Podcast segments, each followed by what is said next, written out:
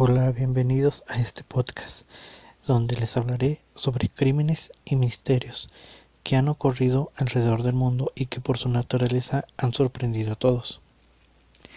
El día de hoy les comentaré sobre el caso del asesino BTK. Me cuesta controlarme. Cuando este monstruo entra en mi cerebro, no sé, quizá ustedes pueden pararle, yo no puedo. Él ya ha escogido a su próxima víctima. Estas son las palabras de uno de los asesinos más recordados en la historia de los Estados Unidos de América.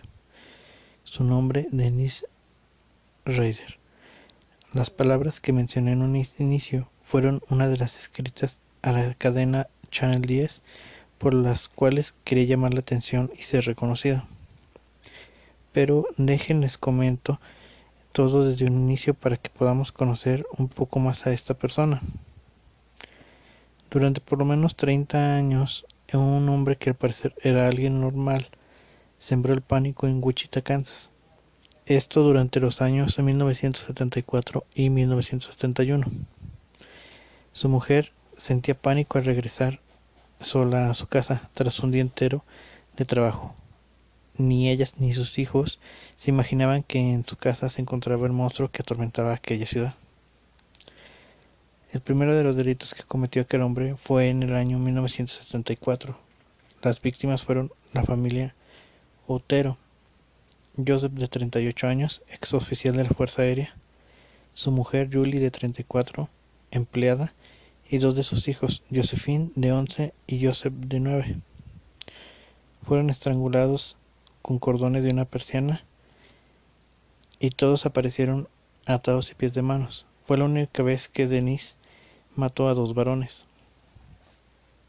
El primer contacto que la policía tuvo con el asesino fue nueve meses después del, primer crimen, cuando el asesino supo que se tenía retenido un hombre que se había confesado autor de los homicidios de la familia Otero. Para desmentir este hecho, el asesino se comunicó con un periodista del Wichita Eagle para que acudiera a la biblioteca pública principal de la y buscara un libro de ingeniería. Dentro del mismo encontró una carta con detalles que solo el verdadero asesino podría conocer, y en la misma se bautizó a sí mismo eh, con las siguientes palabras. La palabra clave para mí serán atarlos, torturarlos y matarlos. BTK, las siglas en inglés, se convertirían en su sello. Mientras Raider seguía asesinando y evadiendo a la policía, además de provocar a los medios de comunicación con varias pistas, él llevaba una vida tranquila en Wichita, junto a su esposa Paula, a quien había conocido desde el instituto, y a sus dos hijos, Kerry y Brian. Había tenido una vida tranquila sin complicaciones, aunque sus maestros recordaban que tenía un lado inquietante. Cuando estaba en la escuela primaria tuve algunos problemas, fantasías sexuales, sobre todo problemas más de lo normal. Todos los hombres probablemente pasan por algún tipo de fantasía sexual, supongo. El mío fue probablemente un poco más raro que otras personas. Esto lo explicó en una entrevista para Oxygen. Pero trató de que eh, su vida tomara otro rumbo. Se enlistó en la Fuerza Aérea, donde pasó cuatro años, y a su regreso trabajó en la empresa de montaje Coleman, como dos de las personas que después asesinaría. También trabajó en una compañía de seguridad que se vio beneficiada por la ola de terror que el mismo Raider estaba ocasionando. En los años 1973 y 1979 logró obtener una maestría en la Universidad Estatal de Wichita. Su título fue el de Justicia Criminal. Además de que dirigía el club de scout de su hijo y era presidente de consejero del consejo, perdón, de la Iglesia Luterana consiguió ocultarse entre la normalidad, pero su ego le hizo cometer un error. Para enero de 2005, The Wichita Egg publicó un artículo recordando las tres décadas eh, transcurridas desde la matanza de los tuteros y sugiriendo que tal vez BTK estaba encarcelado muerto. Esta información fue el asesino que no dudó en enviar otra tanda de misivas lo que no se imaginaba es que con esas cartas proporcionaría a la policía material suficiente para que le arrestaran. arrestaran. El, jefe de la policía de Wichita, cuando empezó la persecución de BTK, admitió al Times que siempre pensaron que el asesino era un vecino e incluso un miembro activo de la comunidad, pero nunca imaginó que sería alguien tan conocido y con una vida tan pública, líder religioso y de los Boy Scouts. La manera en que cometió sus delitos no parecían eh, ser al azar. No fue como en algunos casos en que los actos son cometidos por un acto de furia o de algún impulso. Parecía todo metódico, bien planeado. Por ejemplo, en el primer asesinato que cometió, del que ya les hablé, había estado vigilando la casa desde hace tiempo. Cuando conoció cómo los horarios de la familia cuando entraba y salía de la casa. Y eh, cabe mencionar que los niños no deberían de estar en la casa a esa hora, deberían de estar en la escuela. Ellos no eran parte del plan. Antes de entrar al domicilio, cortó la línea telefónica y, junto con una pistola, atacó al marido por la espalda y lo estranguló con una bolsa, posteriormente a su esposa, con una cuerda junto a los dos niños. Tras una explicación a la cadena CNN, él menciona, nunca antes había estrangulado a nadie.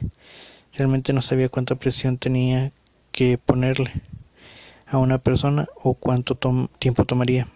Intenté hacer que la familia estuviera tan cómoda como pude. Le pedí que se pusiera una almohada en la cabeza, pero me di cuenta de que no tenía máscara ni encima.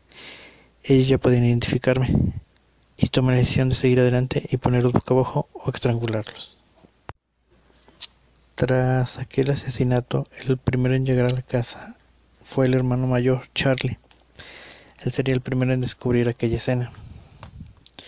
Joseph estaba acostado junto a la litera de su habitación con ligaduras en el cuello, mientras que Josephine estaba en el sótano eh, colgada de una tubería y en el suelo había se encontró semen.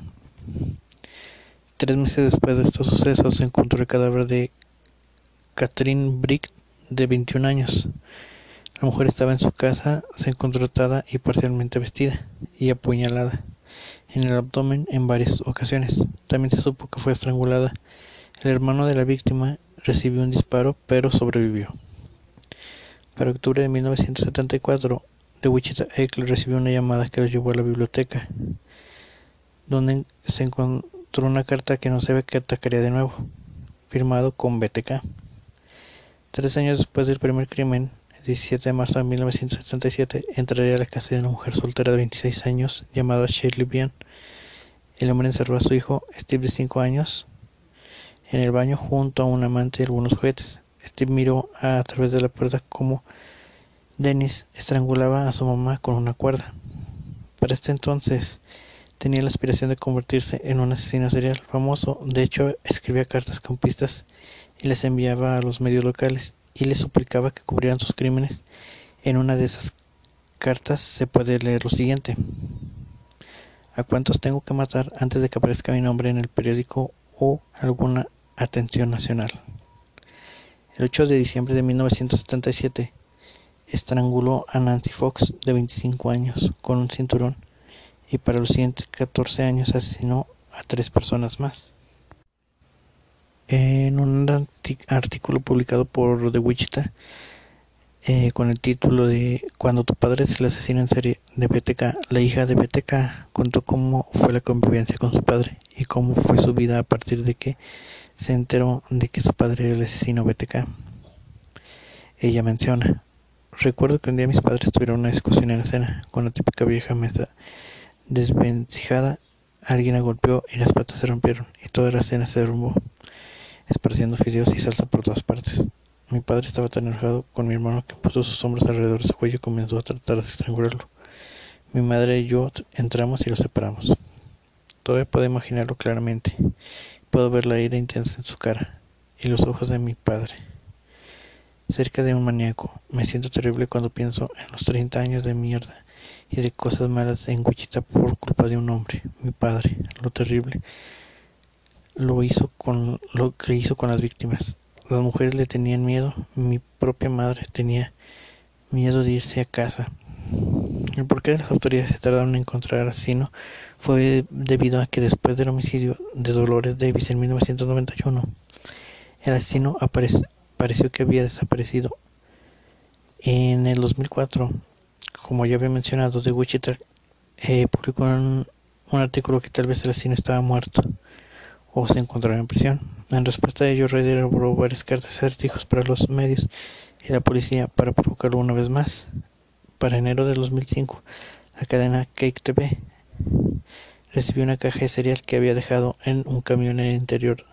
De estaban los documentos donde decía burla a las autoridades mencionadas, mencionándoles pistas para posibles futuros asesinatos, y también un documento con la siguiente pregunta para las autoridades. ¿Sería seguro comunicarse con ustedes a través de un disquete de ordenador?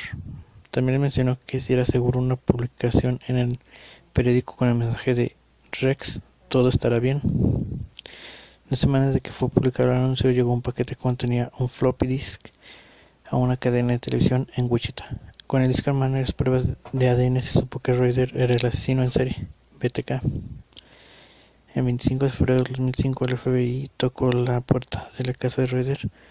Él abrió la puerta junto con su hija Carrie de 10 años. La niña pudo ver cómo se llevaban a su padre y lo acusaban de ser aquel monstruo que no dejó dormir a la ciudad desde hace tres décadas atrás.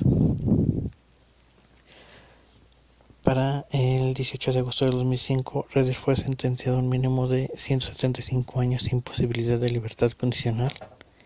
Esta era la sentencia más larga permitida, ya que la pena de muerte en Kansas no estaba permitida. Durante la audiencia, el hijo de Dolores arremetió contra el asesino en la ABC. Si tuviera que hundirme a tu nivel, diría que este mundo habría sido mucho mejor si tu madre hubiera abortado tu alma demoníaca antes de que te desataras en este mundo, salvando diez inocentes y evitando dolores de cabeza iniciables para esta comunidad. Así fue como la vida de este hombre tan aparentemente normal llegó a Stephen King, quien acabó convirtiendo sus atrocidades en la novela A Good Marriage en el año 2010 como su parte de colección Full Dark No Stars, luego convertida en la película en 2014.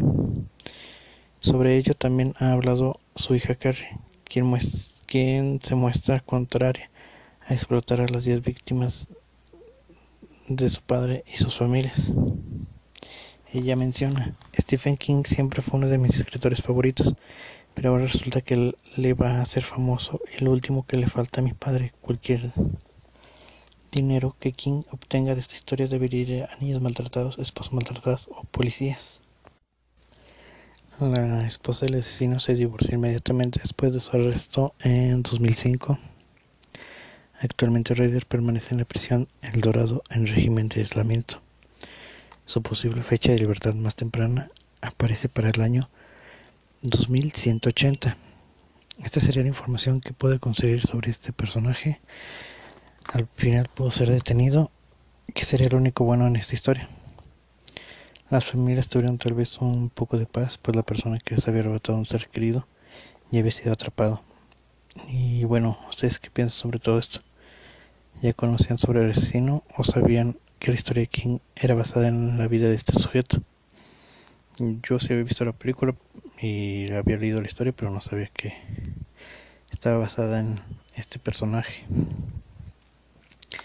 Antes de irme quiero recomendarles unos podcasts y unas series. Uno de ellos recién lo encontré, se llama Perfil Criminal con Tania Mino.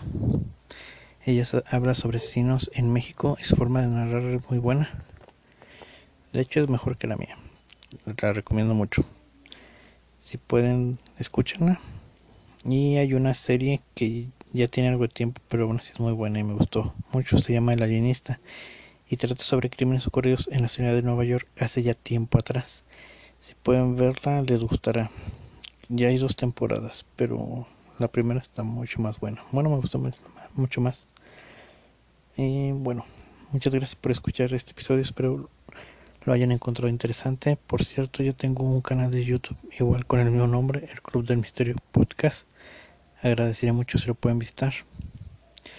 Agradezco las páginas xmodo.com, abc.es y de Wichita, en donde conseguí toda la información. Esto es, es todo de mi parte y nos escuchamos en el próximo episodio. Gracias.